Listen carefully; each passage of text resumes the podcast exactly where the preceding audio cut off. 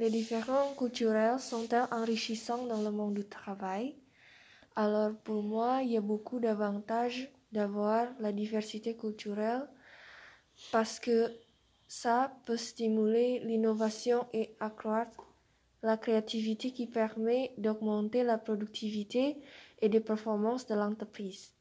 Parce que les équipes multiculturelles émettent davantage d'idées et analysent les problèmes sous différents points de vue. Et apportent des connaissances étrangères permet aussi des échanges commerciaux à l'international plus faciles, surtout dans le domaine d'import et export. Effectivement, dans ce domaine, ça peut être intéressant. Euh, toutefois, il y a tout de même un inconvénient assez majeur euh, pour une entreprise euh, à recruter des personnes étrangères, c'est premièrement la communication. Entre les salariés et le, et nouvel arrivant, il y aura toujours une barrière linguistique et culturelle qui sera difficile de briser. même si les employés savent à peu près parler la langue, ça sera toujours compliqué, car il y aura toujours des expressions, des formalités qui ne seront pas qui ne seront pas les mêmes et donc ça peut créer des ça peut créer des conflits et qui peuvent même euh, mettre euh, euh, qui peuvent même porter atteinte à l'entreprise. Par exemple, un employé américain qui vient s'installer dans une entreprise française et qui écrit une, une, lettre externe ne va pas forcément savoir si on ne le forme pas, il ne, il ne va pas forcément connaître les, les différentes mentions obligatoires en français et va peut-être écrire une lettre américaine qui est différente des nôtres.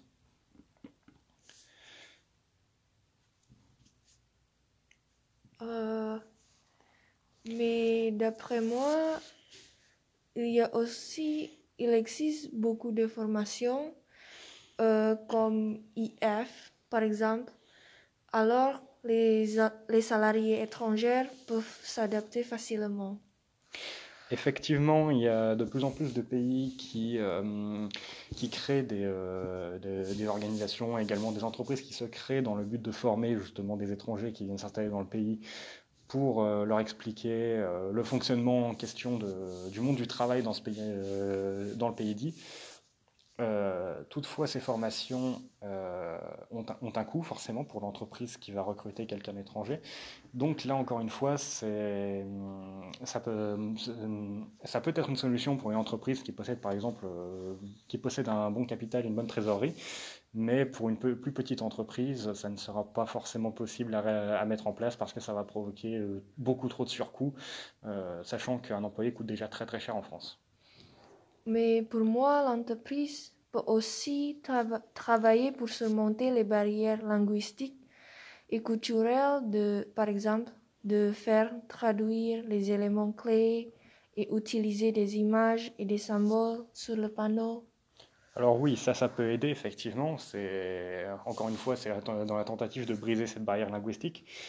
Euh, toutefois, ça ne fait pas des miracles non plus. On peut formaliser, euh, euh, certaines choses avec des, symboles. Par exemple, l'accès aux toilettes, on peut y mettre un symbole homme et femme. Ça, pour le coup, je pense qu'à l'international, tout le monde comprend ce que ça veut dire.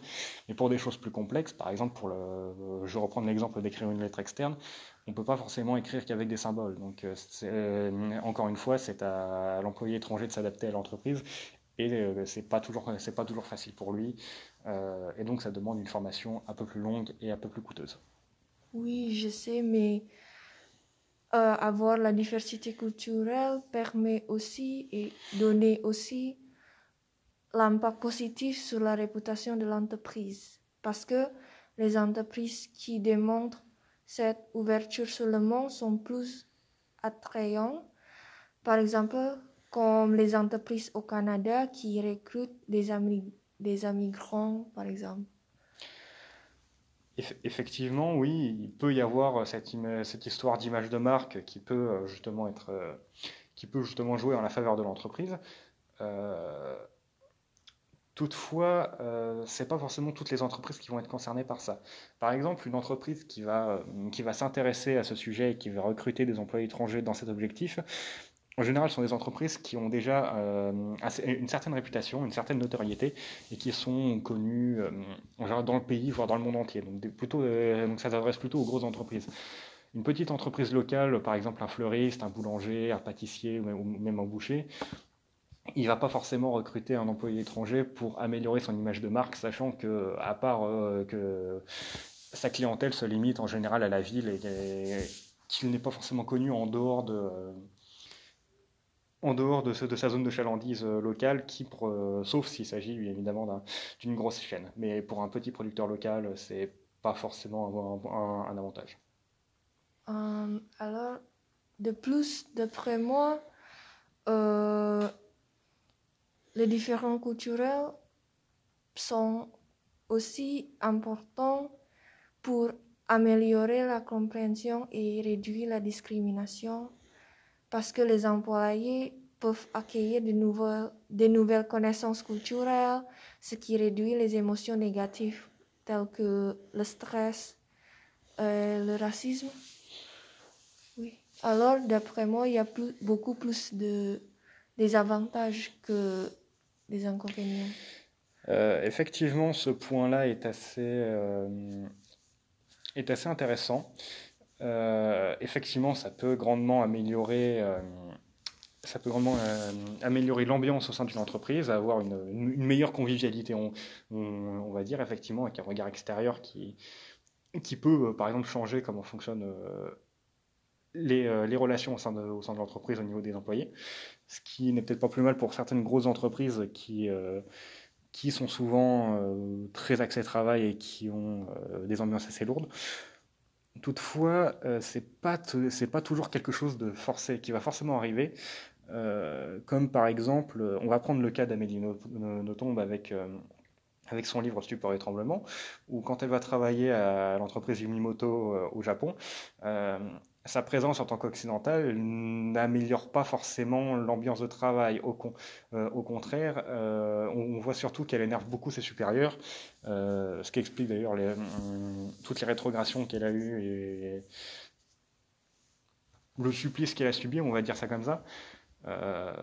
après, dans le livre, on voit aussi que, par exemple, quand elle change les calendriers, elle amuse un peu la galerie, pour, on va dire ça comme ça. Euh, où les employés sont effectivement, euh, sont, sont, effectivement amusés de l'avoir euh, changé les calendriers en faisant tout un numéro. Donc oui, oui éventuellement, c'est une, c'est une hypothèse.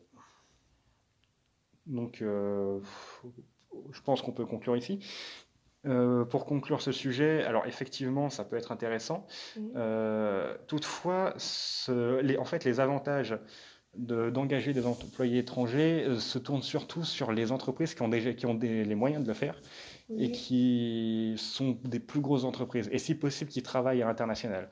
Pour une petite entreprise locale, ça ne sera pas forcément euh, profitable pour l'entreprise. Par contre, ça peut être profitable pour l'employé en lui-même, qui peut apprendre, euh, qui peut apprendre de nouvelles choses, de nouvelles techniques, de nouveaux savoirs, euh, et, les ramener au pays, et les ramener au pays et développer sa propre activité. C'est une possibilité éventuelle. Oui. Quelque chose à rajouter? Non, c'est fini. Ok, merci beaucoup.